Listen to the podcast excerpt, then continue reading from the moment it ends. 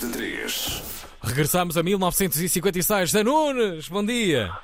Ah, bom dia. Mas isto não é, não é Halloween, porque senão Halloween era, era muitos dias. Pois é, pois é. Agora parece, que, agora parece que a voz do Zé Nunes vem do além, realmente. minha Nossa Senhora. Oh. Mas o que é preciso é que passe a mensagem. Vamos É a isso. Bem-vindo, bom dia. Ok, pronto então. Bom dia, caros amigos, boa semana. Amanhã é feriado, portanto vai ser uma ótima semana. Ora, então vamos lá. Pelo menos amanhã não vai haver problemas, seguramente, com a técnicos. Isso não vai. Ah, sim, sim, sim. É verdade. Ah, vamos lá então olhar para o que se passou no fim de semana. Fim de semana que teve um sábado gordo para o Benfica, mas quando digo gordo, é mesmo muito gordo, não é? Realmente, eh, ganhar de goleada com uma grande exibição e ver os rivais perderem a passar não acontece todos os dias. E tendo acontecido, deu origem que o Benfica tenha nesta altura uma vantagem muito grande no campeonato e num curto espaço de 11 jornadas apenas, 8 pontos de avanço em relação ao Porto, 12 para o Sporting. Em 11 jornadas apenas, não há dúvida que o Benfica está muito bem, ou como diria Ribeirinho, Não há dúvida que a mamãe fica bem. Recordando, uma expressão de Herman e a sua equipa em Casino Royal, com 11 jornadas apenas, descreve a palavra bem.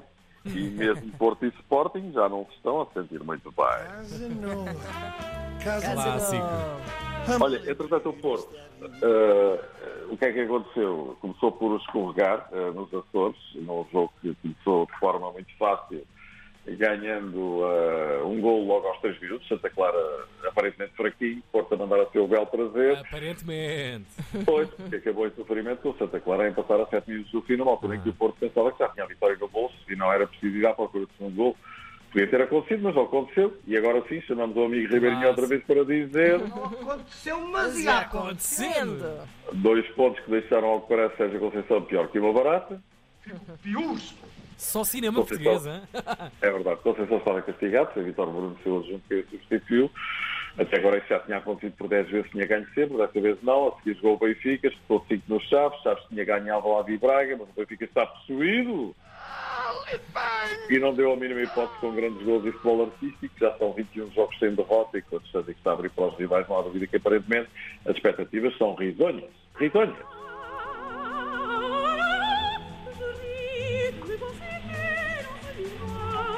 Então, que estamos a falar de quem?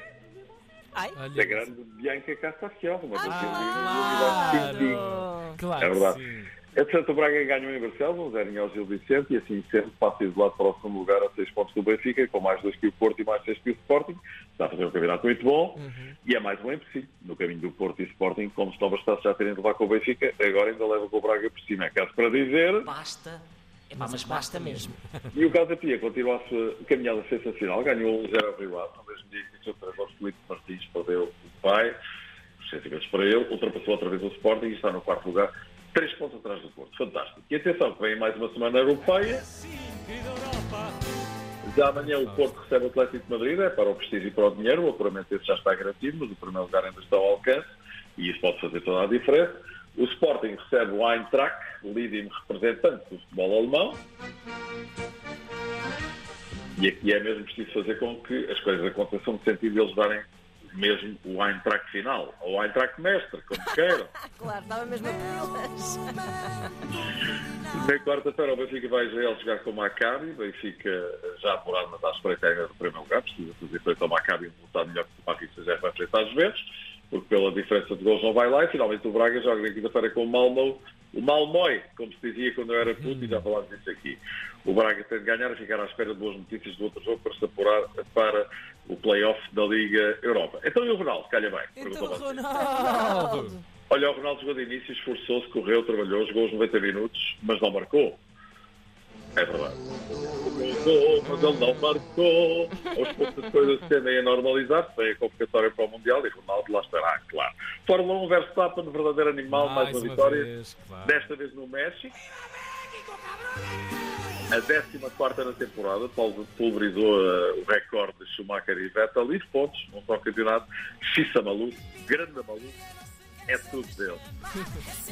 Olha, finalmente, ia fechar. O carneiro amigo Nelson Mendes enviou-me esta informação acompanhada de uma foto. O Luís Manuel apareceu ontem no Domingão da SIC. Está, Ah, traidor! está vivo?